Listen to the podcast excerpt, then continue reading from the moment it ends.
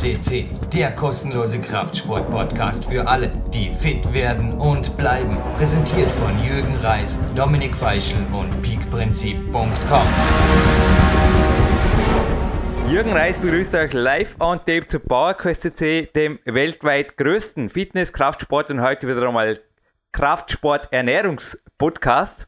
Und im selben Atemzug am Telefon natürlich die zweite, was das natürlich, natürlich ist, selbstverständlich gar nichts, aber dazu komme ich gleich.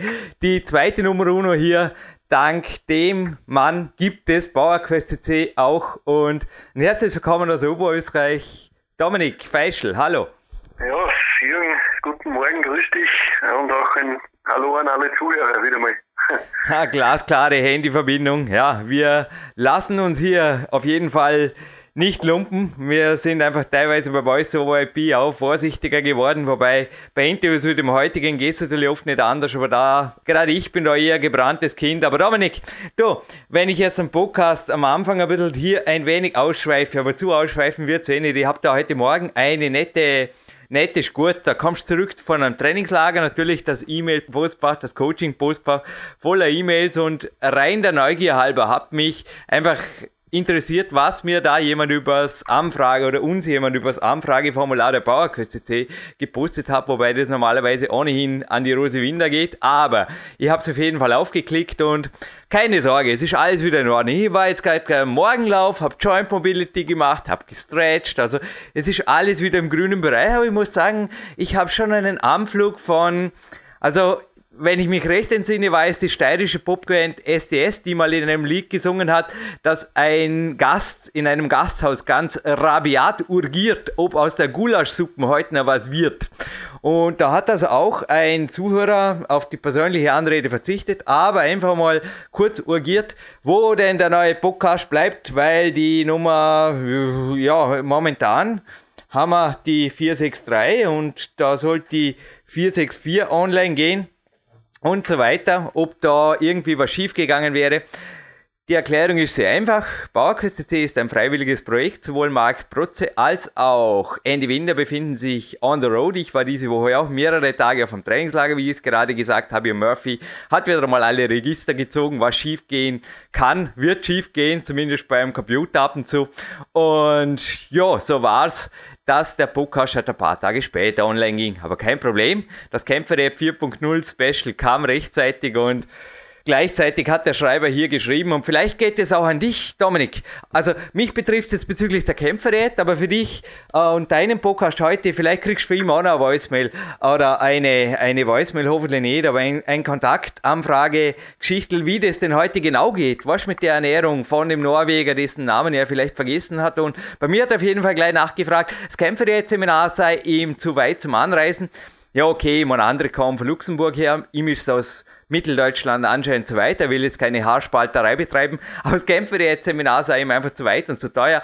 Und ob ich ihm nicht so schnell über eventuell PDF, er würde auch gerne einen Obolus bezahlen oder was, per PDF am besten die Kämpfer 3.0, die würde ihn interessieren. Es war noch so in der Postskriptum-Zeile drin. Kommen dir solche Mails bekannt vor und was ist da eventuell auch verborgen an Botschaften, was jetzt den heutigen Studiogast betrifft? Denn ich glaube, das ist auch jemand, Dominik, danke für dieses Interview. Ich habe noch nie einen Ernährungspodcast so oft gehört. Da verbirgt sich bereits in dieser Sendung, glaube ich, einiges an Informationen, aber vielleicht auch fernab von Quickfix und Co. Also Dominik, sorry für die lange Eröffnung, aber das durfte jetzt loswerden. Jetzt geht es mir dafür richtig gut und ich hoffe dir auch.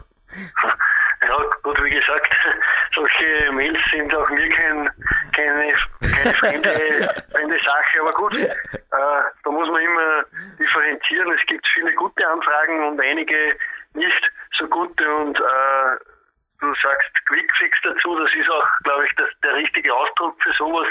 Äh, es ist auch mir immer wieder, scheint mir so, die Leute suchen den heiligen Karl und am besten soll es noch einfach gehen, umsonst und ja, an der Hand nehmen soll man die Leute dann auch noch teilweise. Also wie gesagt, das sind nur einige Einzelschicksale, aber es sind meistens immer dieselben. Also es kursieren immer wieder dieselben Namen. Äh, vor kürzlich hat mich auch ein Freund von mir aufmerksam gemacht, der ebenfalls bloggt. Da hat er wieder mal eine Mail gekriegt und ich hat, hat mir das weitergeleitet, einfach weil die Frage so skurril war und ich habe ihm dann gesagt, kenne ich schon. Der Patient war bei mir auch schon äh, habe nichts dazugelernt, war dieselbe Frage. Ich habe meine, ich habe damals in meiner guten Art eine ellenlange Antwort geschrieben. Offenbar hat er davon nichts angewendet und nichts kapiert und ja, weiter geht die Reise. Weiter geht die Reise. Und wie gesagt, wir sind und bleiben positiv und wir sind und bleiben live on Tape hier. Und Dominik, ich hoffe, du hast uns wenigstens hier dem Dreamteam aus Vorarlberg, ja, normalerweise klappt es wirklich und auch dank Marc Protze, aber auch du hast uns hier auch du gehörst zu diesem Dreamteam natürlich nur, bist du außerhalb der Zentrale hier natürlich. Du bist ein paar hundert Kilometer weit weg von Server und Co. Aber du hast uns den vier Tage späteren Online-Gang des Kämpferdiät Special und Trainingslager Special mit dem Sebastian Förster verziehen. Ja, also wie gesagt, uh, umso schöner ist doch auch eine gewisse Vorfreude auf etwas Besonderes und das ist ja sicher geworden. Uh, wie gesagt, auch in diesem Podcast sicher einige sehr, sehr gute Tipps und Tricks. Und äh, wer aber glaubt, in einer, einer halben Stunde oder Stunde oder eineinhalb Stunden äh, Sendung irgendwie den heiligen Gral zu finden, der irrt irgendwie auch. Und wer tiefer in die Materie gehen will, der muss einfach dann direkt Kontakt aufnehmen, muss ähm, muss dann einfach auch ja, vielleicht ein bisschen mehr investieren an Zeit, an, an Wille, an, an Geld auch, aber er wird dafür auch belohnt und ja, wie gesagt, äh, dieser Podcast heute ist ebenfalls so ein Stück, wo man einiges rausnehmen kann, aber sich dann irgendwas zusammenpasst und, und das dann äh, irgendwie nach dem Herrn, der darüber gesprochen hat, dann auch noch das so zu nennen, das glaube ich ist dann wiederum zu viel. Da muss man schon mehr mehr an Zeit und, und auch Geld investieren, um einfach auch wirklich an die, ja, an weitere Dinge zu kommen. Aber er gibt mit, man muss das immer wieder ganz ehrlich sagen, äh, der Podcast hier bei uns ist nach wie vor gratis. Und was da teilweise an Insiderwissen, auch an renommierten Studiogästen, äh, ja, seit 2007 Herbst äh, herumkursiert. Also ganz ehrlich, in Amerika würden es da viel Geld verlangen für das Ganze, ist aber nicht unsere Philosophie. Und deswegen sollte man das auch schätzen, denn nicht, es ist, muss nicht sein, dass das, was umsonst ist, auch so behandelt wird, wie wenn es nichts wert ist. Ganz im Gegenteil. Man braucht sich, wie gesagt, nur unser Archiv durchschauen. Da gibt es eine Menge an fundierten Wissen, das da rüberkommt und äh, wer sich dann tiefer in die Materie rein freaken will, der sollte uns, dich, mich, auch die Studiogäste kontaktieren. Wir bieten einiges an. Allerdings, und heute bieten wir einen Norweger an. Und über die Kämpferdiät, da kann man wirklich auch über das Sucharchiv schon einiges finden. Auch ein heißes Stichwort Gourmet. Also wenn ihr mehr über die Kämpferdiät wissen wollt, ein Stichwort Gourmet. Das führt also zu den Interviews speziell auch mit den Rezepten, die da hier ein Chefkoch mit mir gekocht hat, aber jemand, der die Kämpferdiät genauso wie ich, ich sage auch ehrlich, meine Kämpferdiät ist nicht mehr die Warrior Diet. Also dazu hat mich Dori Hofmeckler auch gecoacht. Er hat mir das Wissen gegeben, dass er nicht in Büchern veröffentlicht hat, weil es einfach kein Markt ist, die dies wirklich durchziehen und die Leistungssportler, also seine Warrior Diet, der Bestseller war ja auch für abnehmwillige Frauen geschrieben. Natürlich eine sehr, sehr dankbare Mainstream-Zielgruppe. Aber Leute wie ich zum Beispiel oder auch du, Dominik, die liegen natürlich fernab vom Mainstream, haben völlig andere Bedürfnisse, vor allem untertags. Also für die, die glauben, Kämpferdiät bedeutet oder der heutige Podcast hätte irgendwas zu tun mit quasi eh tu, was du willst oder kämpferdiätisch Wasser fasten und abends alles essen, was der Kühlschrank hergibt. Vielleicht noch dein Wort zu Thema Carb Backloading. Das ist ja auch so ein Stichwort, das kursiert ist. Also in meinen Augen, Dominik, es gibt viele gute Leute, beispielsweise auch Christian Müller in meinem Coaching-Team, der es jetzt geschafft hat, auch mit der Kämpferdiät 3.0 nochmal eine oder zwei Hosengrößen zu verlieren. Und 140 Kilo waren es letztes Jahr im Sommer und 85 sind davon übrig. Aber er hat es einfach knallhart durchgezogen. Und dann gibt es einfach so ein bisschen die, ich sag schon, Rosinenpicker. Und ja, alles soll halt einfach gehen. Am besten also ja mit einem Supplement oder so. Und der Wege in achten Stock nach dem Morgenlauf machen wir am besten doch mit dem Lift, aber dann, und wie du es gerade gesagt hast, nimm mich bei der Hand, aber wenn es mir nicht anmacht, dann gehe ich gar nirgends hin. Und wie siehst du die Situation? Also gerade was E-Books im Bereich zum Intermittent Fasting und so weiter betrifft oder Abarten der Kämpfer, die sagst jetzt einmal so, die wirklich nach dem Prinzip funktionieren sollen. Anscheinend Junkfood ist erlaubt, nur äh, die rechte Tageszeit halt wichtig und ja, die ist dann aber auch recht variabel. Was hältst du von sollen, weil dass sich die Büchern gut verkaufen, das ist kein Geheimnis und das gönne ich den Leuten auch, die sollen. Ich wüsste nur nicht, wie ich selber mir selber in den Spiegel schauen soll, wenn ich solche Bücher schreiben würde. Also das ist jetzt ein anderes Thema. Ich, also ich gönne jedem alles. Ich gönne jedem, wenn er da Millionär wird und der nächste Buchmillionär schon wieder. Nur frage ich mich zum Teil, wer lehrt da bitte? Also wenn ich da ein bisschen recherchiere über die Leute, da finde ich einfach oft Leute mit gewaltigen Biografien, was ihre eigene Gewichtsschwankung angeht, die einfach da selber am Kämpfen sind, immer wieder selber von der Bühne verschwinden, dann wieder auftauchen. Im Leistungssport waren sie auch nicht in der Nähe, sind mit 20er, aber E-Book schreiben tun sie wie die Weltmeister. Kurz deine Einstellung und jetzt auch gleich den Korken knallen zu lassen. Was differenziert den heutigen Studiogast von diesen Kandidaten? Dominik Feischl. Ja, also wie gesagt, da, äh, da muss man ganz ehrlich sagen, da kommen wir zum ersten Thema äh, dazu. Die Leute viele halt zumindest äh, wollen den Quickfix, den, die, die, schnellen, die schnellen Ratschläge und am besten soll es noch einfach sein und so Programme bedienen halt die Einfachheit. Äh, hört sich toll an, äh, untertags ein bisschen fasten und dann am Abend vollstopfen mit, mit äh, Fastfood. Das hört sich schon für einige ganz toll an. Wie gesagt, ist auch für mich eine, teilweise mir schmeckt das Zeug auch nicht. Jetzt habe ich auch keinen Bedarf. Bei dir ist es genauso. Ich habe dich eigentlich noch nie ich kenne dich jetzt schon lange, ich habe dich eigentlich noch nie, noch nie irgendeinen wirklichen Dreck gegessen sehen. Also das, das ist schon, das ist der zahlst du nicht, dafür ist das Leben da, zu kurz. Das ist und ich, ich kenne ein paar, die sind so und äh, wie gesagt, das, das ist auch mit Einstellung und irgendwie auch Vernunft denken zu tun, denn äh, ich tue in meinem Auto auch kein, das ist immer wieder die verwendete Analogie, aber es stimmt einfach auch. Ich tue auch in meinem Rennauto keine, kein Altöl rein. Also das macht doch keinen Sinn. Ich will Hochleistung bringen und das geht nur mit Rennbenzin. Und Rennbenzin heißt gutes Essen. Deswegen, also Finger, also immer wieder auch ein bisschen kritisch äh, am Markt schauen. Momentan gibt es ja gerade, ist, in, ist gerade das Intermittent Fasting, ist aber auch nichts Neues mehr. Es wird halt einfach schön verpackt und gut vermarktet und irgendwer reibt sich dann die Hände, weil ihm einige auf den Leim gegangen sind. Aber das ist der heutige Studiogast auf keinen Fall. Ganz im Gegenteil, ich habe mir den länger angeschaut, äh, habe einiges gelesen von ihm. Er schreibt sehr, sehr gute Artikel, sagt später auch im Interview, äh, er hat nicht täglich da Blogposts raus, sondern er macht lieber fundierte Sachen oft.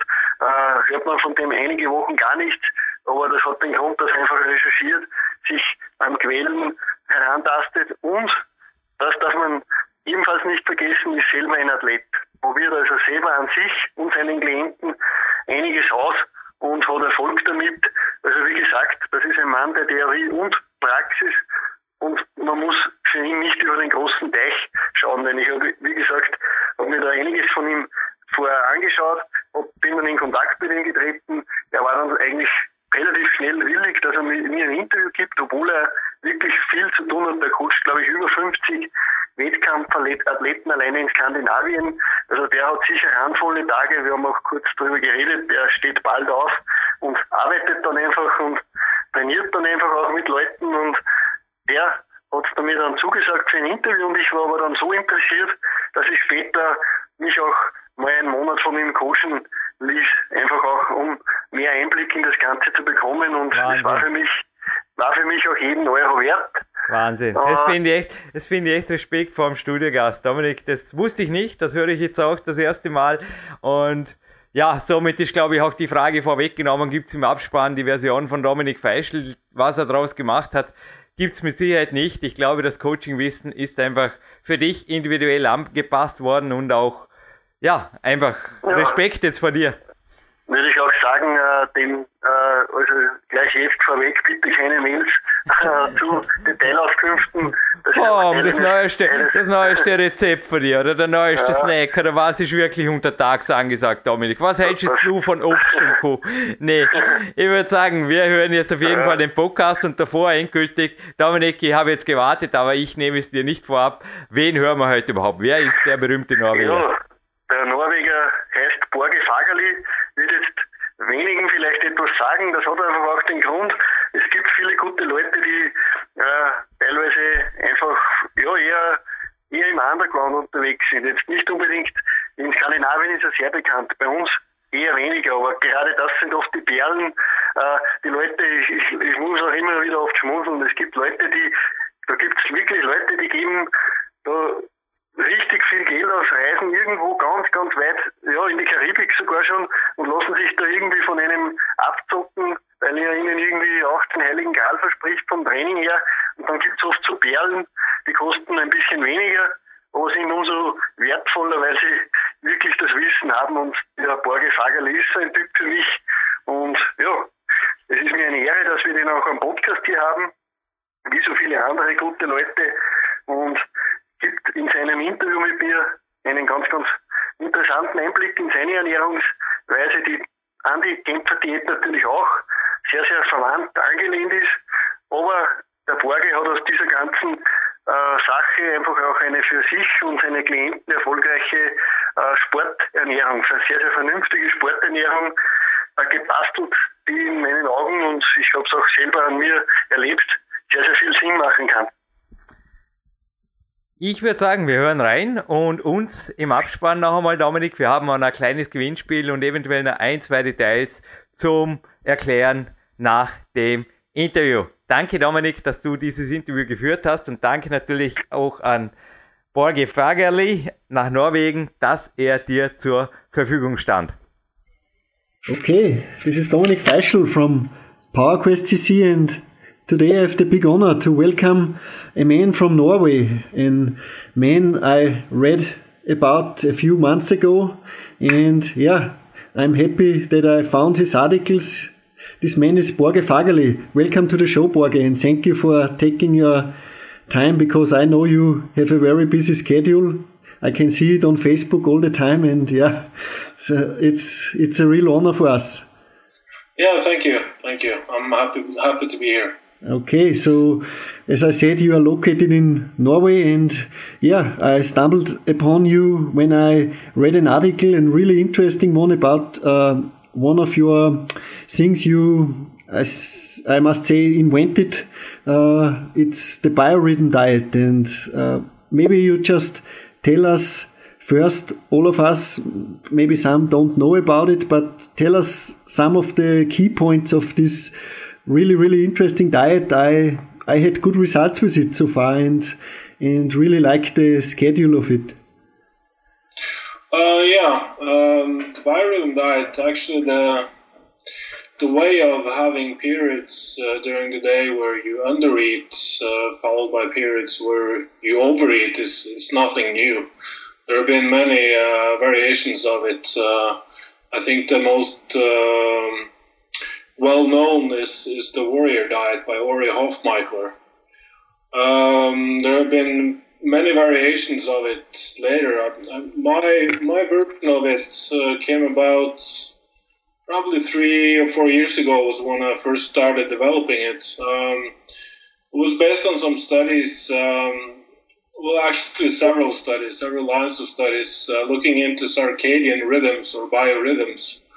Um, in particular, there were a couple of studies showing that when you moved a majority of calories towards the evening meal, um, uh, you could actually lose more fat and maintain more muscle. Um, I think many people got confused initially because the, the study said that uh, having more calories early in the day would make you lose more weight. But uh, I think that's the point where people stopped reading because if you had uh, looked further into it, you would have noticed that yeah, the, the weight loss was greater, but um, the fat loss was actually less, and the muscle loss was higher in the morning uh, fed group.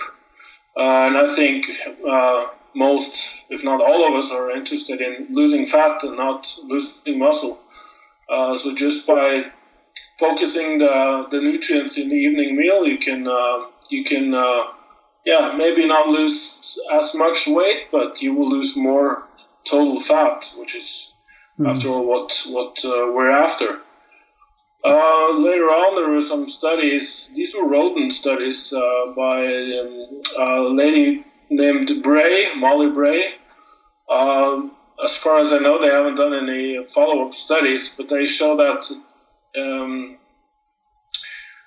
what the rodents um, had early in the in the waking period was what the metabolism was uh, uh, sort of set to uh, to oxidize as fuel. So if you if you had more carbs earlier in the day, you would basically turn into a more glucose dependent metabolism. And I think this is uh, common to most people if they have a high carb breakfast, say the regular breakfast cereal or uh, bread or uh, oatmeal.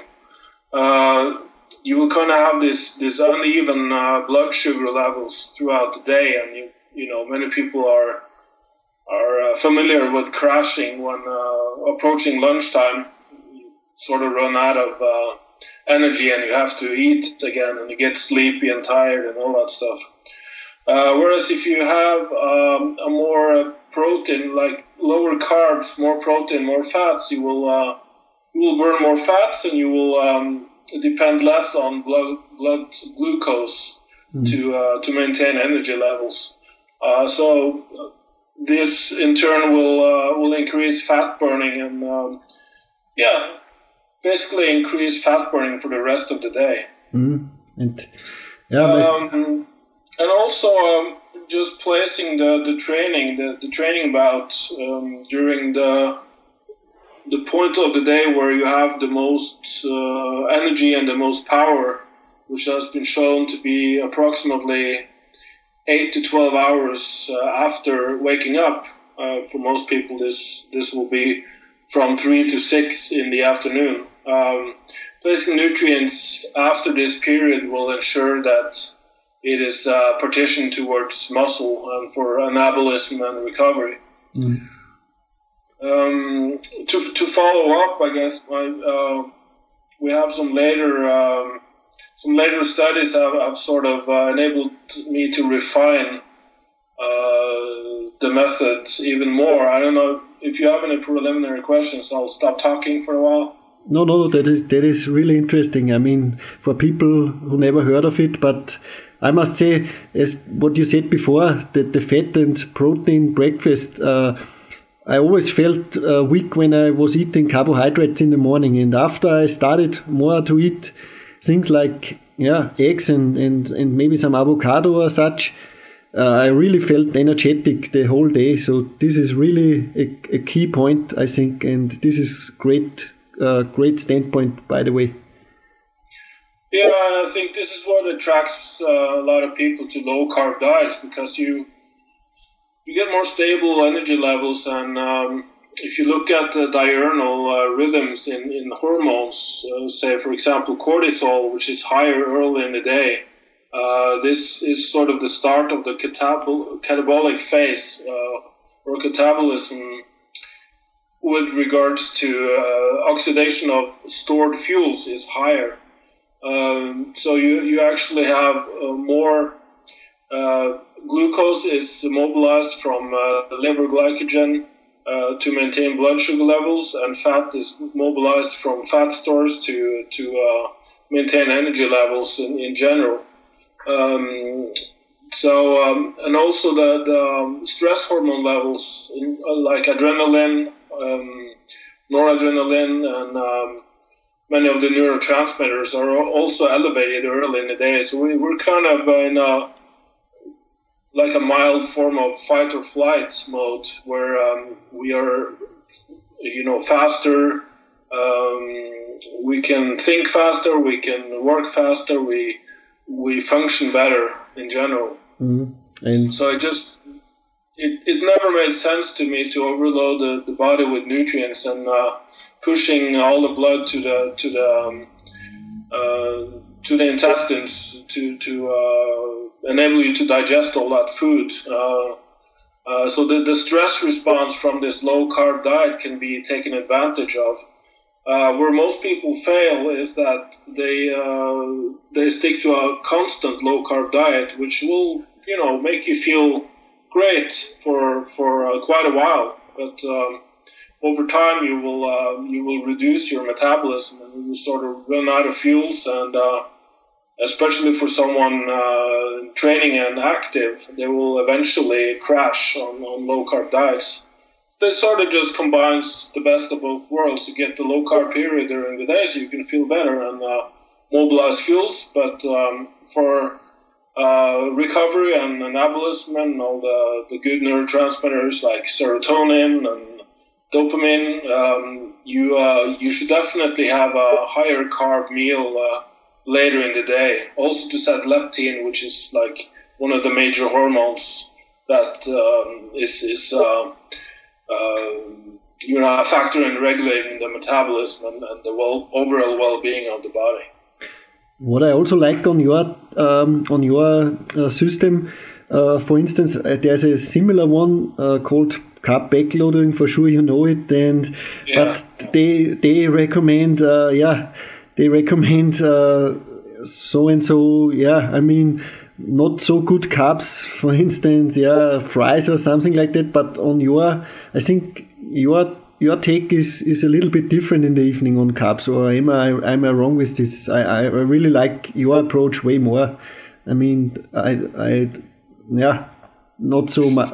Yeah, Yeah, I actually I disagree with uh, Kiefer on a lot of points, and I uh, I actually posted this to his forum, to his website, uh, and I got uh, blocked um, okay. for some reason. They didn't want me to, to post there. Um, uh, I, I criticized some of the some of the um, like explanations or uh, like some of the science didn't really support what he was saying.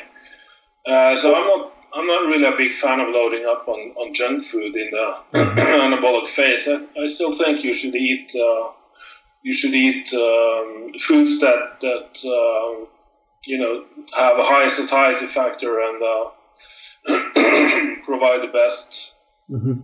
environment for, for growth. Um, also, um, you know, many of the, like for instance, uh, having a high intake of sugar, it, it's it's going to mess up your your um, your um, normal fullness and satiety signals. Um, we also know that this applies to, to various fats, trans fatty acids, all that stuff. So I think in his his um, motivation was just to provide a mainstream sort of slash bodybuilding type diet that would appeal to many uh, to as many as possible because you know it's sounds cool that you can overeat on junk food uh, later in the day as long as you have these special protein, fast protein, uh, uh, peptides or whatever early in the day. But um, I, I don't think this is a feasible strategy long term. And I, I, I noticed that many people reported actually gaining weight instead of losing fat and all that stuff.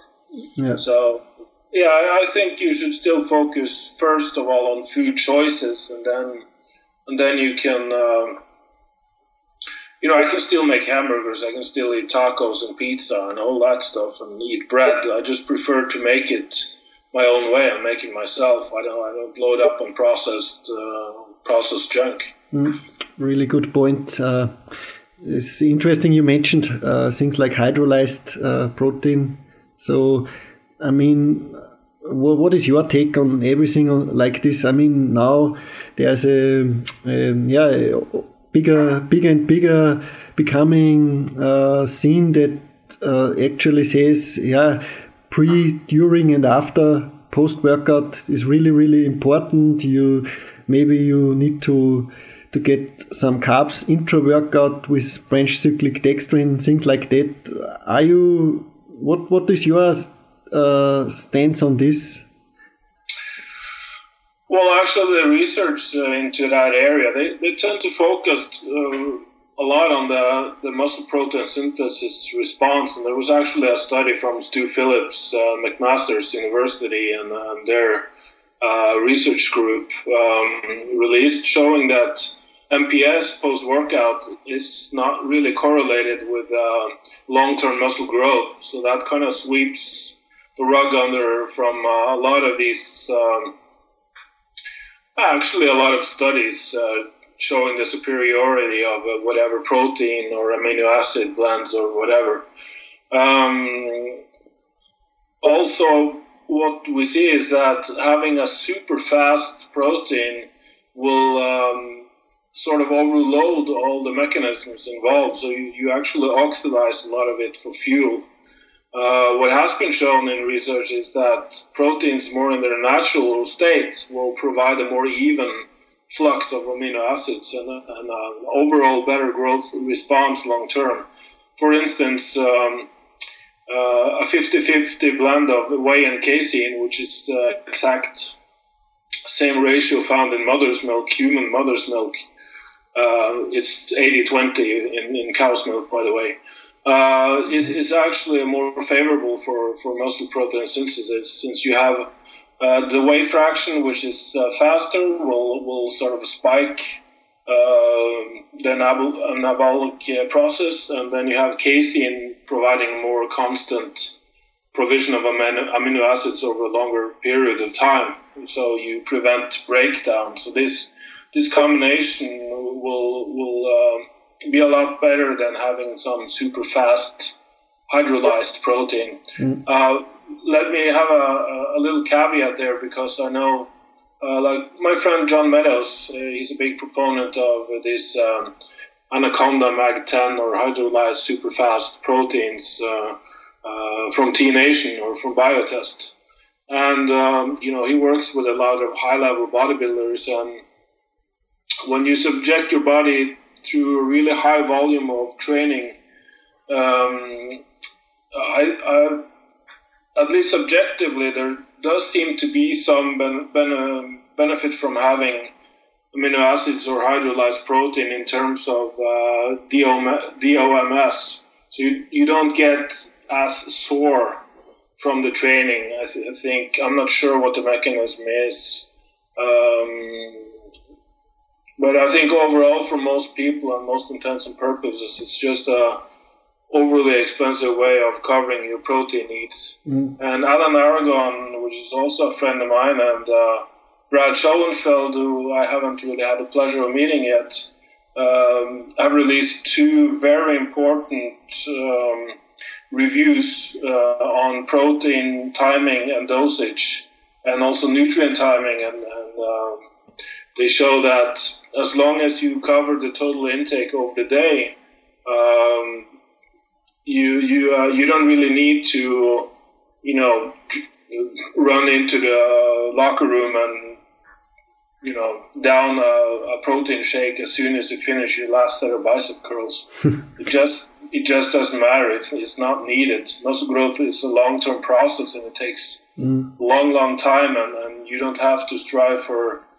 100% perfection on a second to second basis. It's it's uh, you grow milligrams of muscle on a daily basis. So, so I mean, that it, it's not going to be that important in a in the grand perspective. Mm. Good, really. Uh, let, let, me also yep. let me also add that um, some recent research show that um, prior to training, uh, um, you have you have a, a ceiling of um, anabolism that uh, at approximately 0.3 grams of protein per kilo body weight. So for a 100 kilo bodybuilder, that would be 30 grams of protein, and, and for uh, like someone around 70, 80 kilos, that's is only going to be like 20, 25 grams of protein.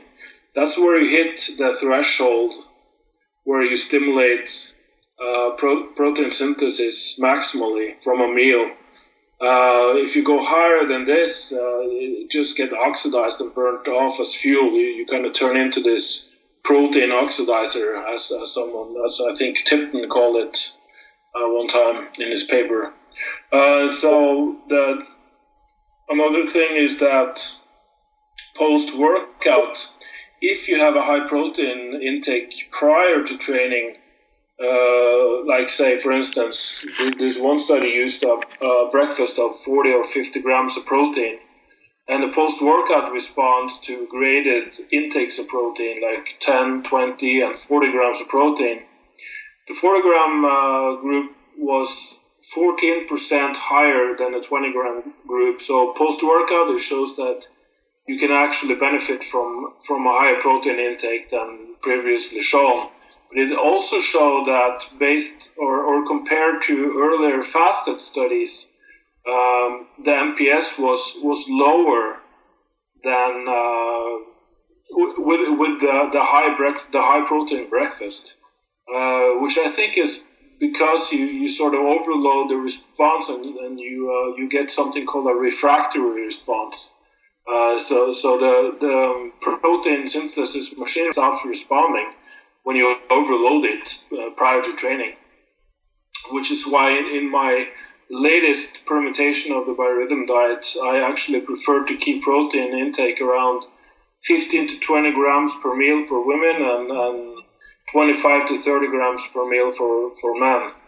Uh, and then after training, uh, you can increase the protein and, and uh, scale it up to, to around, yeah, uh, 40 to 50 grams per meal for, for a heavier guy and, and uh, like 30 to 40 grams for, for females. Okay. So and this just seems to like you, you sort of increase gradually the protein intake uh, to, to cover and take advantage of the anabolic phase, the anabolic window post workout, which will last for yeah 12 to 16 hours for for someone really advanced and, and up to uh, two to three days for, for a beginner.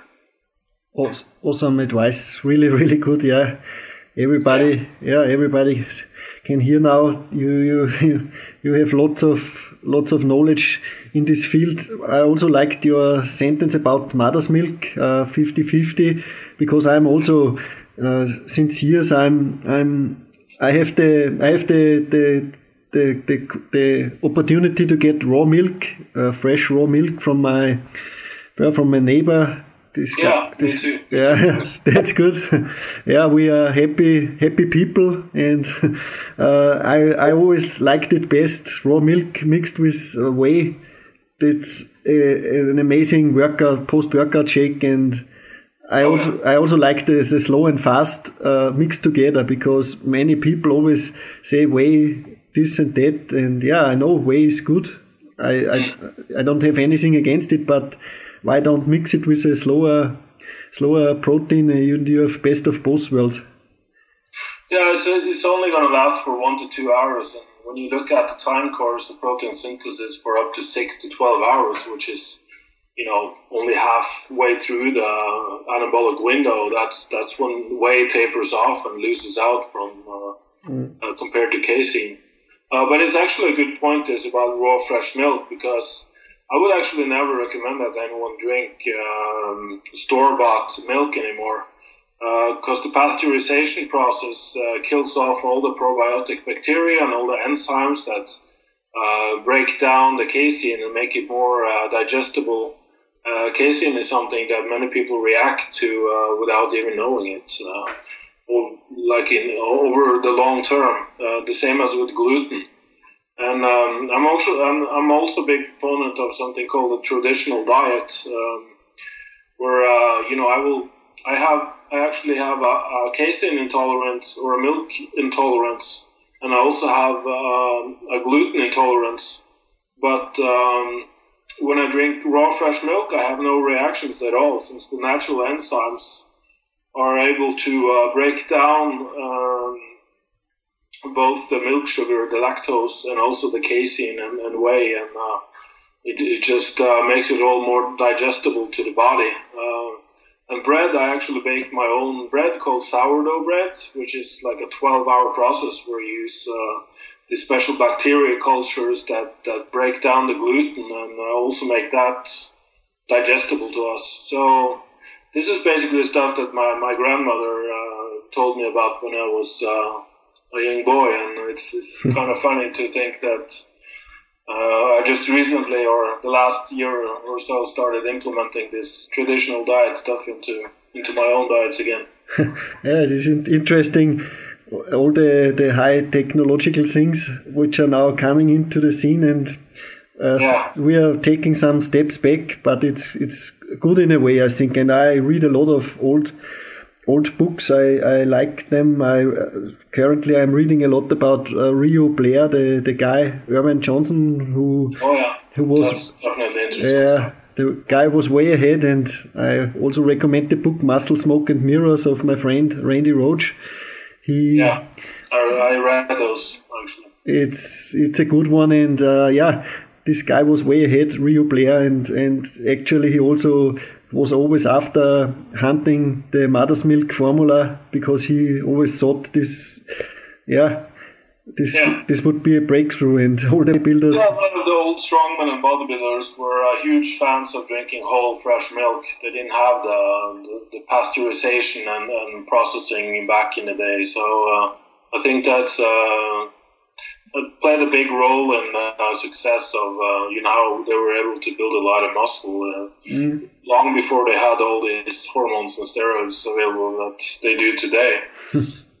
but I think we should sort of, in, in many ways, get back to our roots. And, and this is, yeah, again, what the biorhythm diet is based on. Evolutionary speaking, we spent most of the day hunting and foraging for foods, and uh, we would sit down in the evening and, uh, and feast and have our biggest meals then, and, and then just, you know, lay down and, and uh, sleep and recover. So If- just it just feels more natural to to uh, keep the, the feeding small and and, uh, and easily digestible throughout the day to uh, be able to function and and, uh, and then load up as you uh, complete your training and get ready to recover.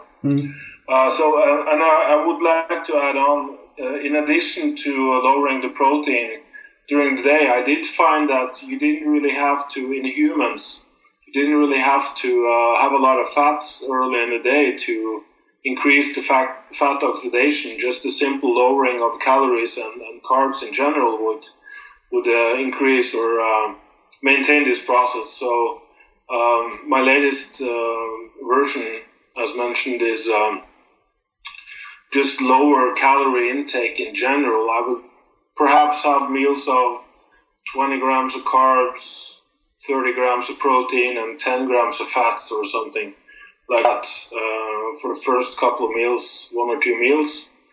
Uh, and then after the workout, I will start loading up on the carbs, proteins, and fats. So actually, the the last meal can be quite high fat for, for someone like me that's you know over 100 kilos. Um, so I think that's uh, and then uh, since I have such a huge client base to work with, I get to see, I get to compare the real world, what happens when you uh, make these changes. And uh, so far, since implementing this, it's only been like six to eight weeks, I think, since I switched. Um, and I noticed that probably ninety percent of my clients, uh, their weight increased, uh, their strength increased, whereas body fat measurement dropped. so, and this is at the same calorie level. So there's definitely something going on there. And uh, I have sort of my my own uh, private science lab where I can do experiments with my clients and try out various strategies and uh, and see the trends there. So I think this this latest version is, is definitely uh, where where it's going to to uh, end up in the future as well. Sounds really interesting because you said before uh, low calorie meals and uh, you didn't uh, exclude carbs. So this, so some carbs are in there, which is Yeah, definitely. I think you can have a sort of a balanced meal. Because I, noticed for, for some people, what, what happens is that uh, the liver can only maintain blood glucose for uh, up to 12 to maybe 18 hours at the most. And the more you're, um, like, the brain is a huge uh, glucose dependent uh, organ. And um, people that are physically active will also expend more, more glucose. So you sort of run out of fuel uh, way before they start eating carbs.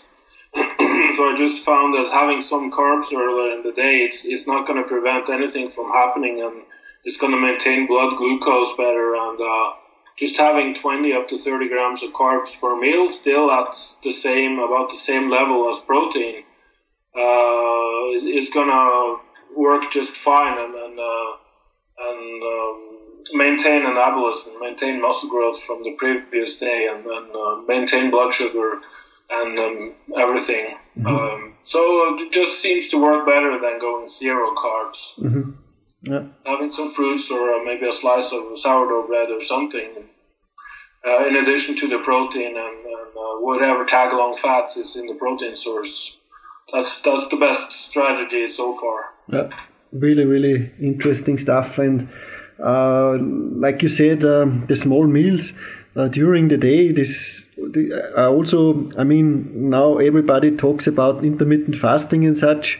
But I found, and my clients, I, we all all found, they functioned way better when they, yeah, because the fasting sometimes took out all the energy, and uh, for yeah. for muscle growth, I don't think it's optimal because everybody thinks he's getting huge with intermittent fasting. I don't think so. In my experience with clients, also bodybuilders, they never had good success with fasting. Yeah, me neither. And I, I posted on this several times on my Facebook page as well. Uh, I rarely see anyone having long term success with intermittent fasting. It, it, does, in the same way as paleo or low carb diets or whatever, seems to work great for a while. Uh, and it worked great for me too for a while. But then it just suddenly seems to stop working as uh, I think the metabolism uh, adjusts uh, and. Um, especially as as you uh, get lower in body fat and the body can't really mobilize uh, the same amount of calories from your body fat stores during the day to cover a deficit. You see, just seem to run out of energy. Uh, so, in my experience as well, I, I, I, think I barely have. I don't think I have anyone doing intermittent fasting anymore. Maybe, uh, yeah, a handful of clients, and whenever they do, I, I tell them to limit the fasting period to 14 hours. And uh, and for most, if you're really sedentary and uh, if if you have uh, if you have a really large meal pre-bed, that's going to cover you for 10 to 12 hours. So 12 hours is, is probably going to work fine for most people. I actually follow the same meal pattern myself. I have my first meal around 9, 9 to 10 o'clock in the morning I just prefer to have a coffee and start working when I get up in the hmm. morning. Uh, whereas my last meal is around 9, 9 10 o'clock in the evening. Uh, since I prefer to have an hour or two of digestion before I, I go to bed. yeah, same same with me. Um, I'm also feeling really good on the morning. Just coffee. I'm feeling energetic for two one to two hours, and then I need some small meal and it's really working good. So people definitely should check out, I think, your site.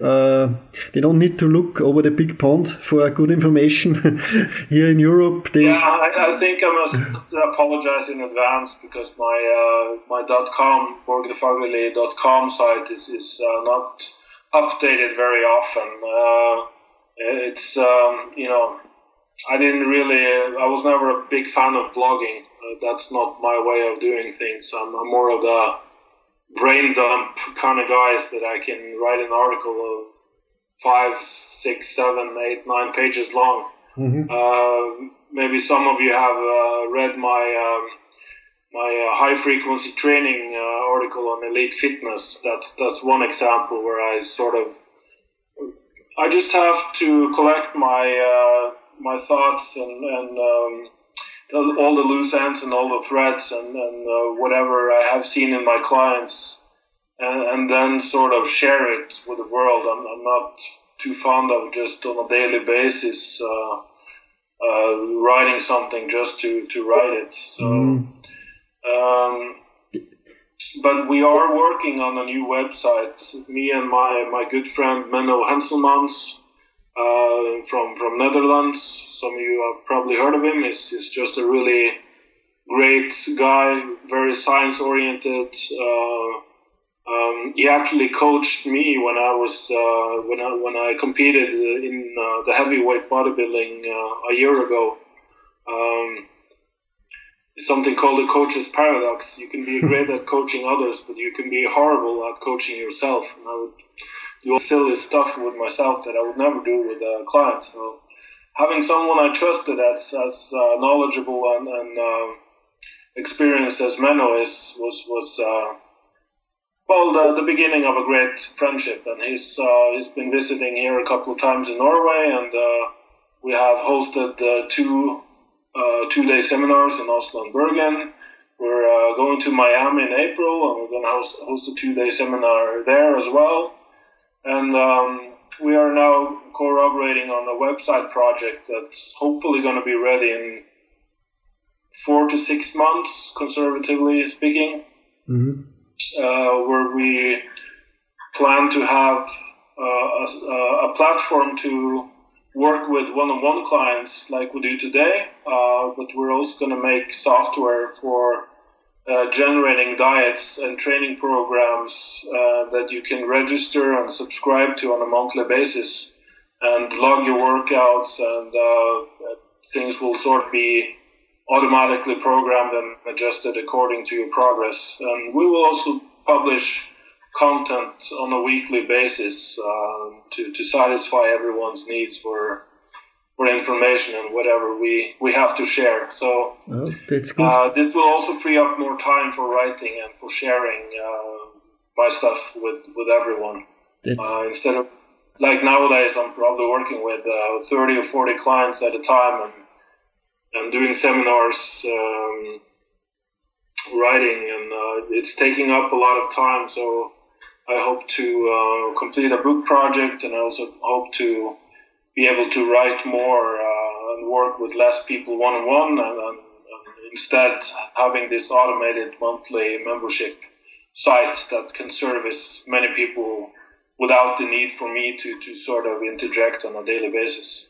Yeah, that sounds sounds awesome, and for sure gets you more more time for work. You you write great articles they can be found on the web easy. I mean people know where google is and i found you easy then. And i also translated some of your articles. Nowadays it's easy. Via the translator of google you can translate norwegian articles into german and also in english. So EliteFTS is another good source. You i read about you in lyle mcdonald's forum and yeah, you put some good stuff out, and we are happy to have you on podcast because I think you are not only a good writer, you can also talk very good. So maybe a seminar with you would be also a good opportunity for many people to to go there. And yeah, Miami sounds really cool. I mean.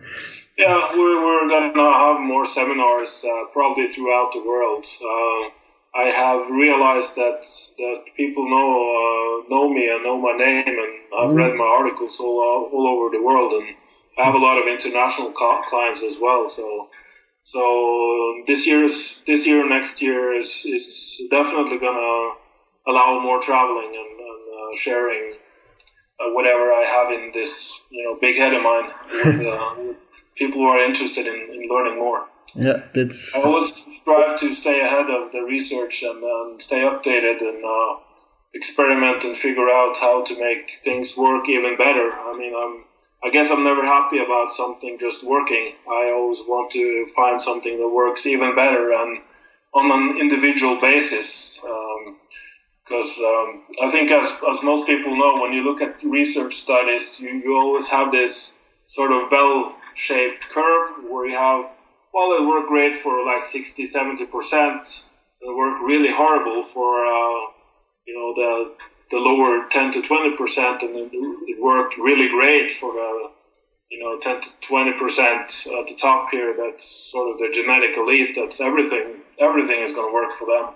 But I'm more interested in you know how how can we make the sort of the bottom 50 percent move up to the top 50 percent and uh, I guess that's that's also why uh, back when I worked with fitness and bodybuilding competitors, I would have like one year I had eight competitors and six of them placed in the top three, and I had uh, I, I have like a Nordic, uh, Norwegian, Nordic, and also world champion in uh, in uh, well bikini fitness. I have a world champion, and uh, I have Nordic and, and Norwegian champions in, in all the other uh, areas as well, uh, including powerlifting actually. Mm-hmm. So um, that just just taking someone that were maybe always unknown or uh, always placed in in the in the like bottom half of the top ten and moving them up towards the top. That's that's sort of my drive. That's my passion. I want to figure out how to make everyone find the best strategy for themselves, which is why I'm so big on well the biorhythm diet, auto-regulating uh, training, figuring out how to adjust everything according to individual progress and and, uh, and needs. So that's you know there's going to be more on that later. I can promise. One that's good. I mean, one last question maybe because I got that from a from a reader of my site. Uh, because I I said there that maybe I get an interview soon with you, and he he asked me. Uh, because he was interested in uh, the carbs during the day. You said before in uh, fruits are good for this.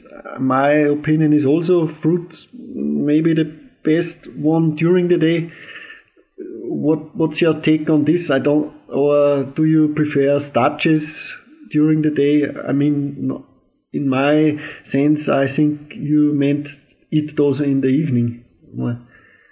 Yeah, um, fruits and berries are uh, high on my list. I will also add some, uh, yeah, a little whole whole milk, whole fresh milk, raw milk, uh, also yogurt and uh, kefir. Uh, so just you know a bowl of berries with some sweetener and uh, sour milk or, or yogurt. That's going to be great.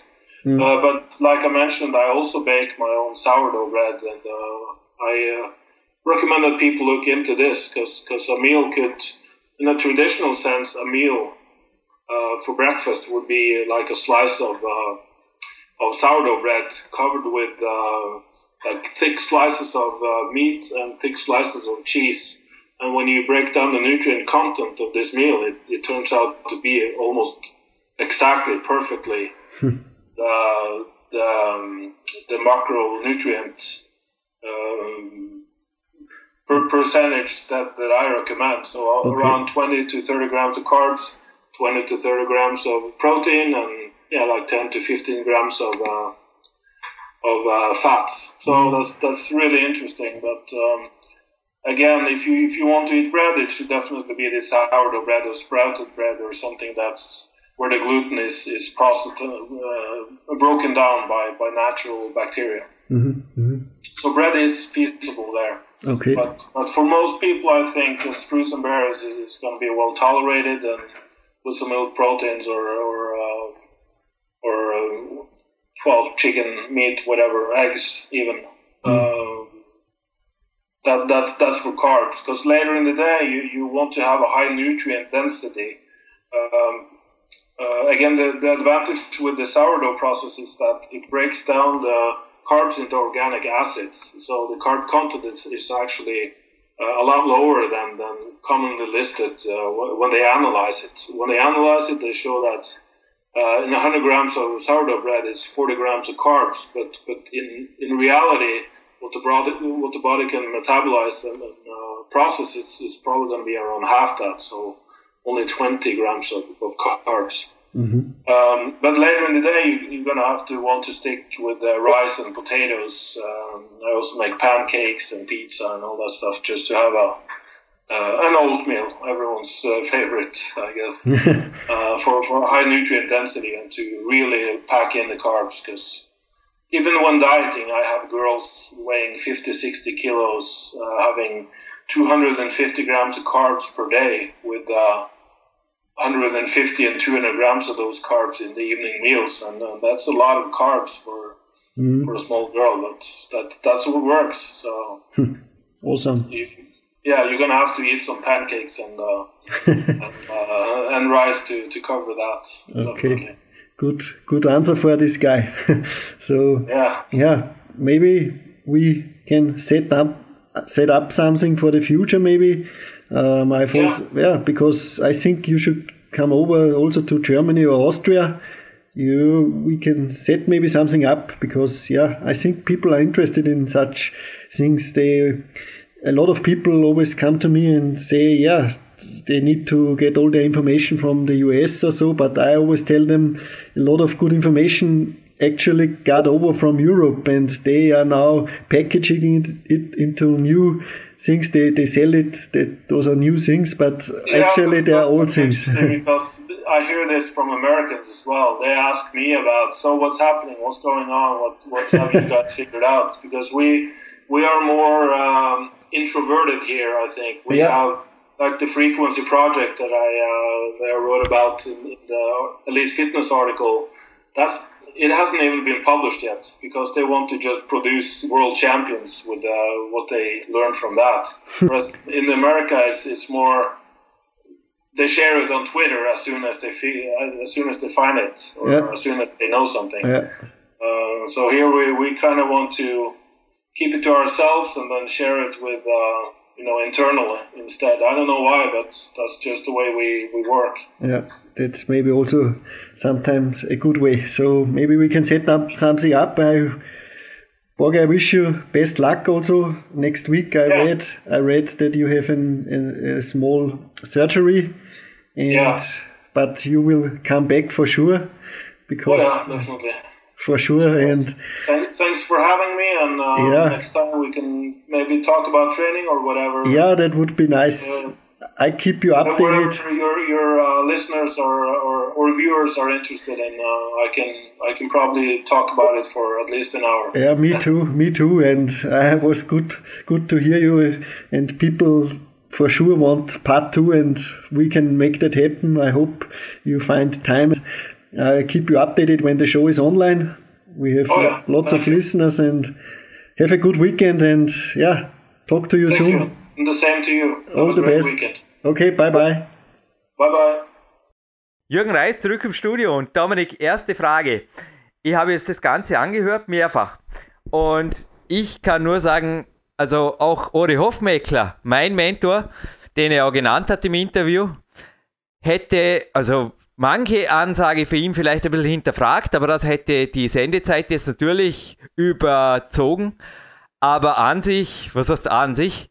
Alles absolut okay. Jetzt, was sich mir aufdrängte an Fragen oder an, an einer Grundfrage, du kennst meine Version der Kämpfer jetzt zum Beispiel, ohne jetzt zu viel verraten zu wollen, aber wo siehst du die Haupt- Vorteile für dich oder die Hauptunterschiede? Komm mal so, was sind die Hauptunterschiede? Und auch die Kämpfe, die jetzt Seminare, die jetzt zum Beispiel wieder stattfinden am 27. September oder 15. November, findet man übrigens direkt über ein Seminare Hauptmenüpunkt der PowerQuest.c. Was unterscheidet das Wissen, das dort gelehrt wird oder auch erfragt wird durch die Teilnehmer? Es sind sehr flexible Seminare von dem, was jetzt auch aus Norwegen zu dir kam, weil es sind ja, glaube ich, die Details, die doch, ja, also es zu, ich bin auch gerade quer durch Österreich gereist, nach Hinterösterreich und das Trainingslager war 95% Bekanntes, aber 5% Neues und für das 5%ige war einfach die mehrere hundert Kilometer Reise und die mehreren Tage jetzt einfach, das war es absolut wert. Das war jeden einzelnen Kilometer und jeden einzelnen Euro wert. Aber jetzt nochmal zurück zu meiner Ursprungsfrage, weil es klingt ja auch für mich auf jeden Fall nicht nach du, was du willst oder Junkfood is good enough. Äh, absolut nicht. Also wie gesagt, du hast das ganz richtig gesagt.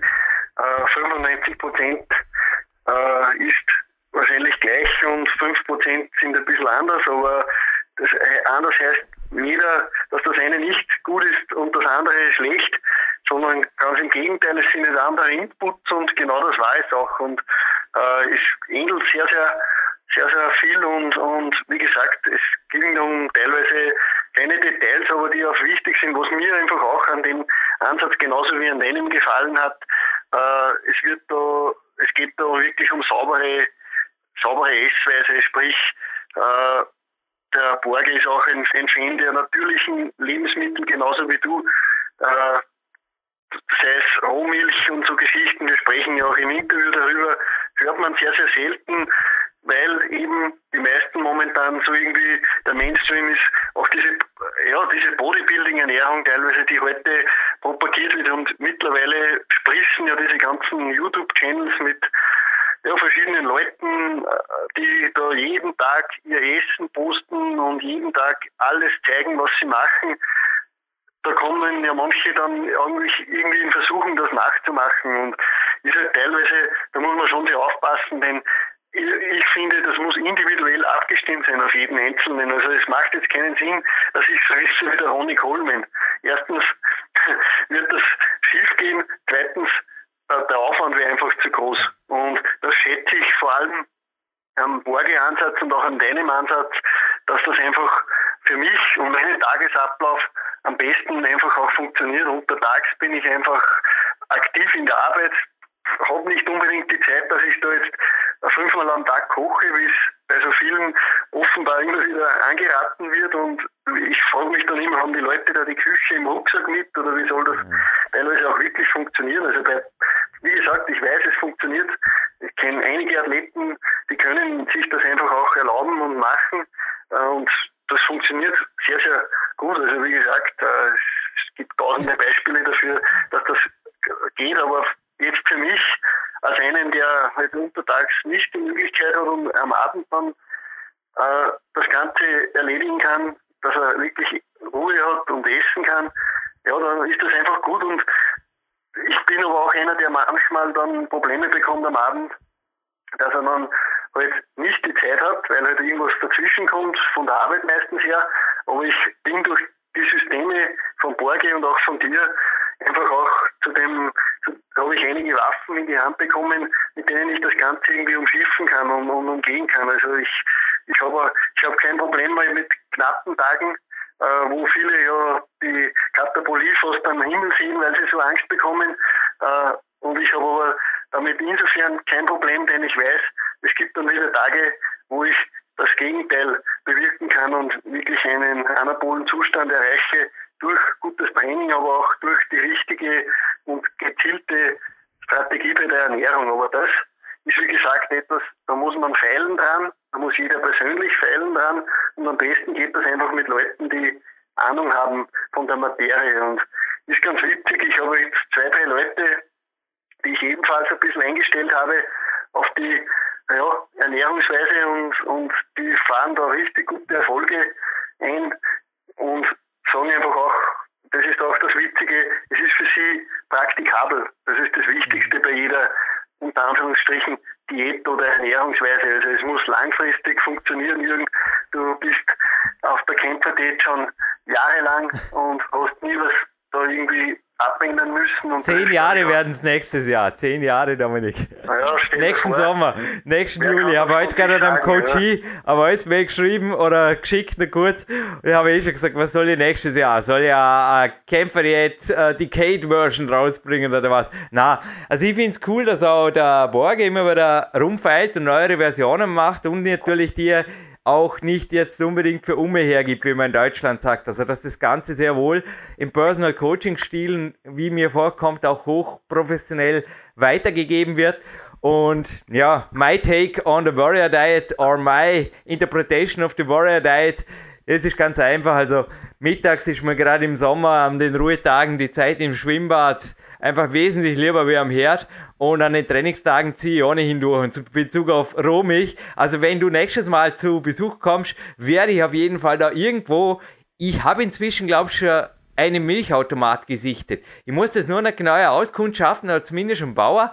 Es ist cool. Also ich habe wirklich am Trainingslager, es gehört ja auch zu den 5% wieder einmal gelernt, wie fit man mit einem Carb-Control-Riegel und einem, vor allem der Rohmilch was, einem halben Liter Rohmilch mit Kaffee aufgegossen am Abend. Ich habe dir Voicemail geschrieben für diesen Vorabspann, Dominik, und hinterher hat es mir noch einmal gepackt. Da habe ich noch einmal zumindest also locker Joint Mobility und dann ein paar Klimmzüge gemacht. Also ich glaube, ich kam auf 8 plus Trainingsstunden an dem Tag und fühlte mich so gut wie selten zuvor und habe auch geschlafen wie ein Murmeltier in einem fremden Bett. Es war wirklich ja, Urlaub auf dem Bauernhof, zwar wirklich alles perfekt, aber dennoch für mich eine ungewohnte Atmosphäre und ich kann auch nur sagen, Bio, also wenn sie es gerade anbieten, das siegt immer. Absolut, also wie gesagt, da, da da muss man einfach die Schrauben richtig drehen über die Jahre und Erfahrungen lernt man das auch und wie gesagt, du machst das ja auch mit deinen Klienten seit Jahren schon sehr erfolgreich und äh, der Borge sehr, sehr ähnlich. Also ich würde dem Hörer, dem Gesetzten einfach empfehlen, äh, es gibt einige gute Artikel von ihm auch äh, auf Englisch. Er schreibt auf Englisch einiges. Ich habe mir damals die Mühe gemacht, das ist heute keine Mühe mehr, muss man auch sagen, dank der Technik. Mit dem Google Translator habe ich mir einige norwegische Artikel äh, rausgesucht, habe sie mhm. mir übersetzt und einfach, ja, haben mir da einiges zusammengebastelt. Äh, der Borge hat einige gute Interviews gegeben. Es gibt eines, wie gesagt, Google ist der beste Freund in diesem Falle. Äh, es gibt ein englisches Interview mit ihm auch und sehr, sehr, sehr, sehr praktikable Dinge. Auch eine Facebook-Seite hat er, wer da Interesse hat, da liefert er ständig immer wieder gutes Material, wie gesagt, nicht täglich und mit überhäufenden Informationen, sondern da gibt es einfach ab und an einen Artikel und den bringt er dafür auf den Punkt. Also wie gesagt, im Netz ist einiges zu finden, kann einfach nur empfehlen, hört euch das ein bisschen an. Ich sage es auch im Interview, man muss nicht immer über den großen Teich schauen, um an gute Informationen zu kommen. Das Gute ist oft so nah und Mitteldeutschland und Dornbirn ist jetzt nicht unbedingt die Welt. Äh, ich setze mich auch gerne in den Zug mal, fahre fünf, sechs Stunden wohin, genieße eine andere Atmosphäre, genieße eine ja, motivierte Atmosphäre und lasse mich inspirieren. Also wie gesagt, äh, das sind alles lauter Ausreden und ich kann auch die Ausrede vom Geld nicht mehr hören, denn wenn ich da oft sehe, in was die Leute alles Geld investieren, dann frage ich mich oft, was da der Sinn und Zweck ist und vielleicht sollten die Leute auch mal hinterfragen. Ich hinterfrage es auch bei mir selbst ab und an und komme da immer wieder auch zum Schluss, dass, dass man einiges optimieren kann immer und das sollte man, man sollte sich ja täglich ein bisschen hinterfragen und, und einfach dann optimieren. Das ist, glaube ich, der richtige Schritt zu dem Ganzen. Dominik, bevor wir zum Gewinnspiel kommen, ich habe natürlich auch wie ich es im Vorspann gesagt habe, das Interview mehrfach gehört, habe einiges recherchiert, auch zu den Detailaussagen von Borge. Beispielsweise seine Proteinformel im Podcast, die er genannt hat, entspricht mehr oder weniger der Muttermilch. Ja, weiters habe ich natürlich, da musste ich nicht recherchieren, mich nur bestätigt gefühlt in seiner Schlussansage bezüglich der Kalorien. Ich bin zwar keine 55 Kilo Frau, aber ein Mann in dieser Kilo-Dimension, also 5, 56 Kilo ist bei mir keine Seltenheit und da fühle ich mich auch richtig gut und dennoch kann ich Dominik, du weißt es auch, du hast es in Amerika erlebt. Also die 2, 3, 400 Gramm Carbs, die kann der Jürgen genauso einfahren. Also es ist einfach so, dass Kalorien die alte Schule sind. Und was eine sehr alte Schule ist, ist auch die Kunst des Sauerteigs. Und dazu komme ich gleich im Gewinnspiel. Aber in Bezug auf Geld, Dominik, was auch du noch nicht weißt, bitte schau heute noch nicht drauf. Tu mir den Gefallen. Lass uns, vor allem den Sebastian Nagel, noch zwei, drei Tage Zeit und dem Ende Winter da den Finish zu machen. Es gibt eine neue Homepage, weil du es vorher genannt hast. Übrigens, es gibt auch ein Seminar dazu, aber ja, das kostet Geld und wir bieten hier jetzt genauso wenig, obwohl bei den Seminaren auch ein Großteil, du weißt es Dominik, oft verzichte ich komplett aufs Honorar, ein Großteil für PowerQuest C einfach verwendet wird dann, es muss einfach nur die Endkasse stimmen und ich lebe hier ohne Auto und einfach gehe jetzt auch im Regen mit dem Fahrrad einkaufen, es ist voll okay, meinen Lebensunterhalt finanziere primär über Sponsoren. Also alles, was ihr beim Seminar und auch in Coachings zahlt, ihr braucht es nicht spenden. Also ich bedanke mich zwar jetzt bei den einzigen Spendern im Jahr 2014, ich habe es dir vorgeschickt, Dominik, dem Raphael und dem Beat in aller Form, aber ihr braucht es nicht spenden, lasst ihr lieber coachen, kommt her oder macht was, was euch was bringt und Spaß macht, zum Beispiel ein Coaching Walken. Es gibt eine neue Homepage, die heißt www.trainingszeit Bindestrich Millionär, ja mit E-Strichen sogar geschrieben, millionär.com, www.trainingszeit-millionär.com. Macht euch schlau drauf und euch natürlich am 18. Oktober oder am 14. Februar. Übrigens auch alles sehr wetterstabile Monate. Wer das zum Beispiel verbinden will mit einem Wanderurlaub im Vorarlberg oder Österreich oder dann an einem Weiteren Trip nach Oberösterreich zum Beispiel, der ist also im Herbst hier gut aufgehoben, genauso wie im Februar. Das sind die wetterstabilsten Monate. Da ist oft ein sehr stabiles Hoch im Gegensatz zum Sommer. Aber vom Wetter zum Gewinnspiel und zurück zum Sauerteigbrot, wenn du erlaubst, Dominik. Denn ich glaube, da muss man wirklich nicht über den Tellerrand schon nicht in die USA sehen. Ich glaube, das sind die schlechtesten Brotbäcker, die es überhaupt gibt. Wir haben uns drüben auch schief gelacht über die sogenannten Bio-Vollkornbrote, wo du irgendwie durchgreifen kannst, wie wenn es aus Schaumgummi wäre. Und ich glaube, es gibt ein interessantes Gewinnspiel mit einem T-Shirt. Ich habe da verschiedene Größen im Schrank von Natural Body Power. Danke Marco Klus. Und mir lacht da gerade selber eins ins Auge. Ich glaube, du hast selber auch eins erhalten, Dominik. In genau. Schwarz und Grün und so eins dürfen wir heute verlosen. Das hat was, oder? Und ich glaube, die Gewinnfrage, die ist auch, wie gesagt, nicht in den USA angesiedelt. Ja, wie gesagt, da danke auch an den Marco, der uns ja jetzt schon seit einiger Zeit sehr, sehr gut unterstützt, auch mit sachdienlichen Preisen. Also jeder, der einmal gewonnen hat bei unserem Podcast, wird sich sicher darüber gefreut haben. Das sind gute, qualitative Dinge, die wir da bekommen. Ja, einfach auch von Goldschirmsportwear.de und so. Das, auch der Mark Dorninger und so, sind, sollen alle mal erwähnt werden. Bodydeck hat uns auch einige Male sehr, sehr toll unterstützt und ja, auch dieses Mal am Podcast haben wir ein Gewinnspiel, Jürgen. Allerdings, es führt die Gewinnfrage wie gesagt, weder über einen großen Teich. Und ob sie Norweger erfunden haben, das konnte ich wirklich nicht recherchieren. Nur eins ist sicher. Wir hatten hier bereits einen Podcast, der primär über Sauerteig handelt. Richtig. Einer meiner Sponsoren ist eine Biobäckerei. Jetzt mache ich das Gewinnspiel natürlich sehr einfach. Und mich hätte nur noch interessiert, wer ist der Mann und in welchem Podcast sprach er übers Thema Sauerteigbrot. Hey, und wenn ich vom Gewinner des T-Shirts eventuell ein Foto kriege, statt einem, was übers Kontaktformular sich urgierend beschwerenden, hey, das wäre mal ein Gau, das wäre mal Abwechslung. Nee, es kommen hier eh sehr gute Fanposts auch immer wieder rein und uns macht das Projekt auch natürlich Spaß, das würde man das nicht machen. Und noch einmal, ich bitte hier weder um Spenden noch um irgendwas. Es soll einfach allen Spaß machen. Und ich hoffe, euch macht das Gewinnspiel Spaß. Euch hat die Sendung ebenso viel gegeben wie mir. Hört es auf jeden Fall ein zweites, drittes Mal an. Also mein Tipp, selbst beim vierten Mal anhören, habe ich noch Dinge gehört, die mir nicht bewusst wurden, waren. Der Borge spricht einfach extrem faktengeladen und speziell wenn ihr hinterher ein bisschen recherchiert und dann die Sendung wieder hört, da wird sich euch wieder ein völlig neuer Podcast präsentieren. Also von mir aus könnt ihr jetzt auch mit dem Podcast mal die nächsten zwei, drei Wochen glücklich sein und den einfach in einer Dauersession anhören, weil was sich der Dominik Feischl und der Borge hier angetan haben, positiv ausgedrückt angetan haben, das verdient einfach nicht nur von meiner Seite her ein großes Dankeschön. Danke Dominik Feischl für deine Professionalität und die Gewinnfrage wie immer auf unser Kontaktformular posten bitte und die Größe angeben, nicht vergessen. Und dann geht der Preis natürlich ratzfatz raus hier aus Dornbirn. Und für mich geht es jetzt auch, naja, Regenwetter, was soll's. Gute Text und an die frische Luft einkaufen, Bücherei, paar Erledigungen und ein perfekter Ruhetag. Morgen wird wieder trainiert, da ist der Muskelkater vom Trainingslager weg, hoffentlich.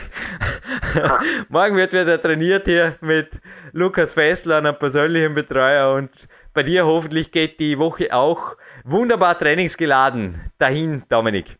Ja, also absolut geht weiter. Der Weg, ich werde mich jetzt dann noch schnell in den Fluss bei mir neben dem Haus hauen. aber, ja. Hoffentlich spare ich, ja okay, warm ist es eigentlich, aber der hat glaube ich keine 20 Grad, oder? Ja, 11 Grad hat er, äh, laut Internetmessung vom Land Oberösterreich, die, die im Internet ist. Also da haue ich mich noch ein, einfach um zu regenerieren. Dann gibt es einen kleinen Snack und dann geht's ab in die Arbeit und am Abend äh, werde ich noch ein paar Schritte tun im Wald, einfach noch regenerieren, Kraft sammeln, gut essen, morgen wieder ins Training dann. Und ja, auch das Wochenende, denke ich, wird, wird nicht, nicht langweilig in Bezug auf Training. Ich, ich packe einfach rein, was geht und übermache mich aber auch nicht. Ich habe genug Zeit für andere Dinge. Wie gesagt, äh, wird interessant. Empfehle einfach auch nochmal, schaut auf Google, Borge Fagerli einfach eingeben und da sich Informationen zu dem Kerl suchen. Weiters auch die von dir erwähnte Trainingszeit millionäre.com einfach auch mal vielleicht anschauen, werde ich selber auch tun. Äh, kenne ich, das neue BW kenne ich noch nicht. Und auf naturtraining.net vielleicht auch das eine oder andere Mal, also www.naturtraining.net vorbeischauen. Da tut sich für den Herbst auch einiges, es kündigt sich einiges an.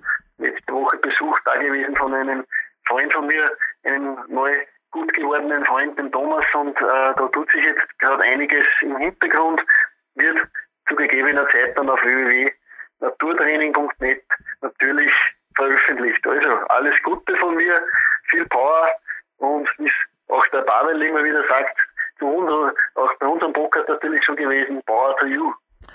Einzahl übrigens, was ich kurz noch anfügen will. www.trainingszeit millionär.com, weil ein Trainingszeitmillionär, also Schizophren oder multiple Persönlichkeiten sind ein anderes Thema, aber es reicht, wenn du, der jetzt zuhörst, dich zum Trainingszeit-millionär.com machst. Und Dominik, wie gesagt, jetzt, wo der Podcast online geht, natürlich kein Problem. Grünes Licht für die Homepage. Heute bitte, bitte, versprich es mir, noch nicht draufschauen.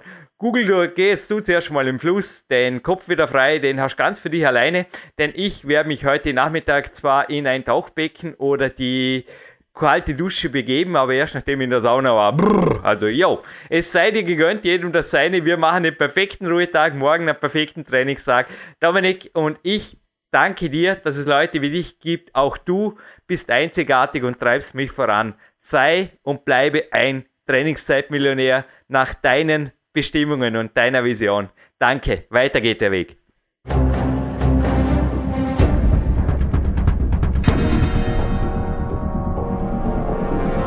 Alle Fitness-Bestseller der Peak-Trilogie, kostenlose Newsberichte und weitere Podcasts von PowerQuest CC sowie Trainingssoftware, Supplemente und Trainingsausrüstung, Personal Coachings, Seminare, Workshops und mehr. Jetzt direkt im Internet auf www.peakprinzip.com oder www.jürgenreis.com.